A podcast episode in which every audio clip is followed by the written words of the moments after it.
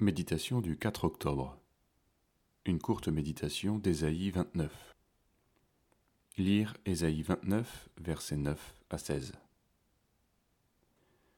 Malheur à ceux qui se cachent de l'Éternel pour cacher leurs projets, leurs œuvres se font dans les ténèbres, et ils disent Qui nous voit et qui nous connaît?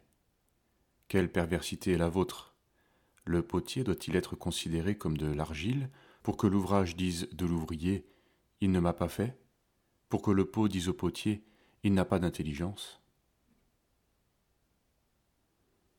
Le prophète dénonce ici ceux qui vivent dans la révolte contre leur Créateur en n'acceptant pas la manière dont ils ont été créés. Chez les croyants, une telle contestation ne peut qu'être entretenue dans le secret. Ils se déguisent, font leurs œuvres dans les ténèbres, leur vie tout entière devient un mensonge.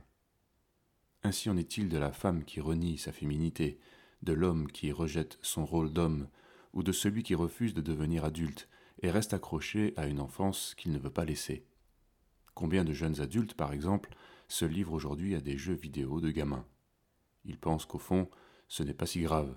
Ils en rient souvent, mais cette révolte créationnelle, perverse, amène au jugement, comme il est écrit dans ce même chapitre, car l'Éternel a répandu sur vous un esprit d'assoupissement. Il a fermé vos yeux, les prophètes, il a voilé vos têtes, les voyants. La confusion se remarque quand les Écritures demeurent pour nous comme un livre fermé, dont nous entendons la lecture, mais sans comprendre, ou alors de travers. La parole, qui est une lampe, ne me sert alors de rien, je m'égare sans même m'en rendre compte, je ne sais plus comment marcher.